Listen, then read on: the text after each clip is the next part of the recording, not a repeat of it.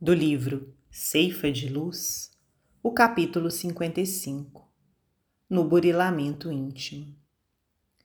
Bem-aventurado aquele servo a quem seu senhor, quando vier, achar fazendo assim.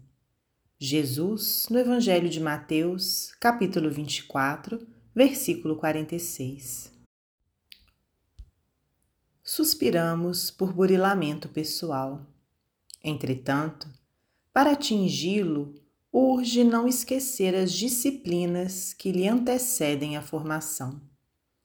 À vista disso, recordemos que a essência da educação reside nas diretrizes de vida superior que adotamos para nós mesmos. Daí, o impositivo de cultivar-se o hábito, de ser fiel ao desempenho dos próprios deveres de fazer o melhor que pudermos no setor de ação em que a vida nos situe, de auxiliar a outrem sem expectativa de recompensa, de aperfeiçoar as palavras que nos escapem da boca, de desculpar incondicionalmente quaisquer ofensas, de nunca prejudicar a quem quer que seja, de buscar a boa parte das situações e das pessoas, olvidando tudo o que tome a feição de calamidade ou desonra,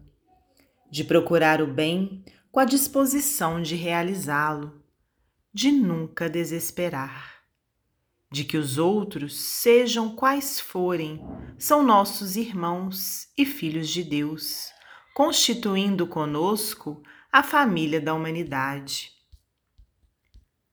para isso, é forçoso lembrar, sobretudo, que a alavanca da sustentação dos hábitos enobrecedores está em nós e somente vale se manejada por nós.